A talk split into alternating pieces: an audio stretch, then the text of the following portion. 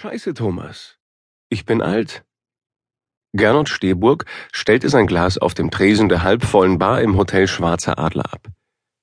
Er wischte sich mit dem Handrücken den Schaum vom üppigen grauen Schnauzbart. Blödsinn, man ist immer nur so alt, wie man sich fühlt. Thomas Franke, Gernots kurzhaariger blonder Kollege bei der Easy Money GmbH, einer erfolgreichen Münchner Anlageberatungsfirma, schüttelte entschieden den Kopf. Big Boss Josef Schüttner hatte sie alle beide bereits zum vierten Mal von der Dortmunder Filiale hierher in den Münchner Hauptsitz beordert. Drei Tage lang, bis Freitagabend, zum Gedankenaustausch der Führungskräfte. Think Big, Think Positive nannte sich das Ganze. Heute, an diesem heißen Mittwoch, dem 13. September, genossen sie hier in der schicken Hotelbar ihren Feierabend bei ein paar kühlen Bierchen. Lass uns lieber noch einen Schluck trinken. Vielleicht wird deine Laune dann besser. Thomas hob sein Glas.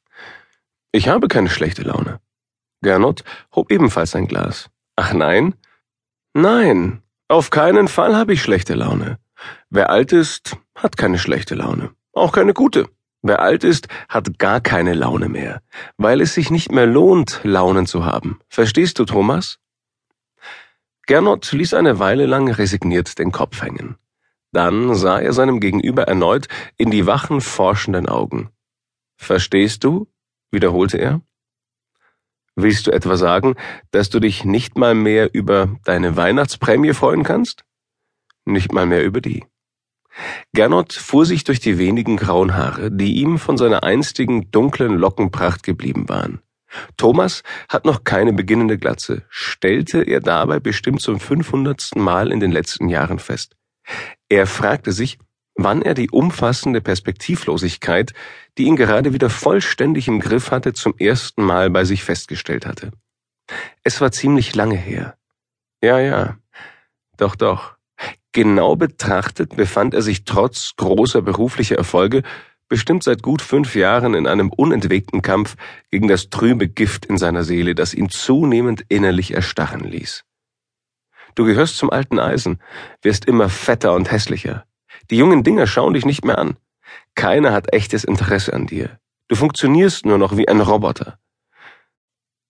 Zu Anfang hatte er sich noch gegen die Flut von negativen Gedanken, die ihn tagtäglich heimsuchte, aufgebäumt. Hatte mit Joggen und Tennisspielen begonnen, alle möglichen und unmöglichen homöopathischen Mittelchen geschluckt. Sogar eine Psychotherapie hatte er mitgemacht. Doch all seine Bemühungen hatten ihn im Laufe der Zeit nur noch mehr auf sich selbst und das Gefühl endloser Leere in seinem Inneren zurückgeworfen. Etliche Male hatte er mit dem Gedanken gespielt, seinem Leben ein schnelles Ende zu bereiten, den Firmenwagen mit 200 gegen eine Wand zu fahren oder irgendwo aus dem Fenster zu springen. Aber im letzten Moment hatte ihm jedes Mal der Mut dazu gefehlt. Niemand außer ihm selbst wusste davon nicht einmal Thomas, den er gut kannte. Für einen Arbeitskollegen sogar sehr gut, obwohl ihm andererseits völlig klar war, dass Kollegen niemals echte Freunde werden konnten, sondern im Grunde genommen nichts als Konkurrenten beim Kampf um den großen Kuchen waren. Seiner Frau Magda verriet er erst recht nichts über seine gelegentliche Todessehnsucht. Sie hätte ihn nicht verstanden, hätte ihn höchstens dazu aufgefordert, sich gefälligst zusammenzureißen oder sich wirklich umzubringen, wenn er unbedingt meine, dass er das tun wolle. Nur wenn schon, dann bitte schnell und vor allem diskret.